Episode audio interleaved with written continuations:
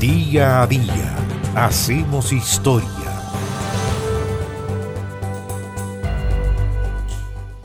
El 29 de enero del año 1616, un capitán holandés, Guillermo Cornelio Schouten, descubrió el Cabo de Hornos y le dio el nombre de Horna, en homenaje a su ciudad natal y el tiempo y la costumbre finalmente lo transformó en Hornos. De ahí viene el nombre Cabo de Hornos. Esta es la historia. A principios del siglo XVII, la Compañía Holandesa de las Indias Orientales tenía el monopolio sobre todo el comercio holandés que usaba las vías del Estrecho de Magallanes y del Cabo de Buena Esperanza al sur de África. Esas eran las dos únicas rutas conocidas que comunicaban al occidente con el oriente.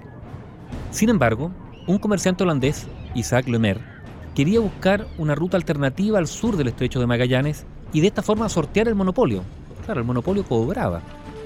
Para ello formó una asociación paralela, la CHIO, a la que llamó Compañía Austral, y cuya patente, obtenida el año 1614, lo autorizaba a organizar viajes bajo bandera holandesa.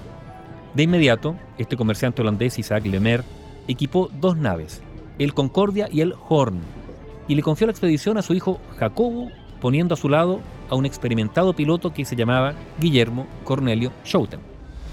El viaje partió desde el puerto de Texel en junio de 1615. En diciembre de ese año, y mientras la nave Horn era reparada en el puerto deseado en la Patagonia Argentina, se produjo un incendio a bordo y la pérdida fue casi total. Así, el 3 de enero de 1616, luego de aprovisionarse de agua y de rescatar todo lo que fue posible del barco que se había incendiado, el que quedaba, el otro, el Concordia, se hizo a la vela costeando la parte oriental de Tierra del Fuego. El 24 de enero, el capitán Schouten avistó un estrecho y al sur de este una isla a la que llamó Isla de los Estados en honor a los estados de las Provincias Unidas de Holanda. Penetraron entonces en ese estrecho y el 29 de enero de 1616 llegaron frente a dos montañas puntiagudas, carentes por completo de árboles y cubiertas por hierba.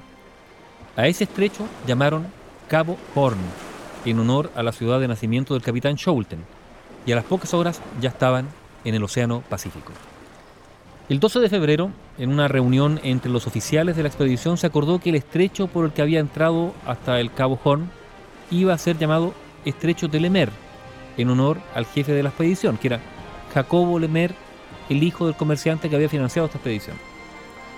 La navegación siguió, siguió hacia el oeste hasta la isla de Java, por aquellos años territorio holandés, pero allí Schouten y Lemer fueron apresados por la compañía holandesa de las Islas Orientales y sumariados por violación a la ley de cruce del estrecho de Magallanes.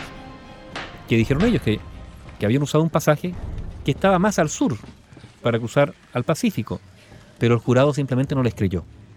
Se suponía que hacia el sur del estrecho de Magallanes estaba la tierra incógnita, que era un territorio o un continente infranqueable. Condenados en primera instancia, fueron embarcados en el buque Amsterdam rumbo a Holanda, pero dos semanas después, Jacobo Lemer murió en alta mar.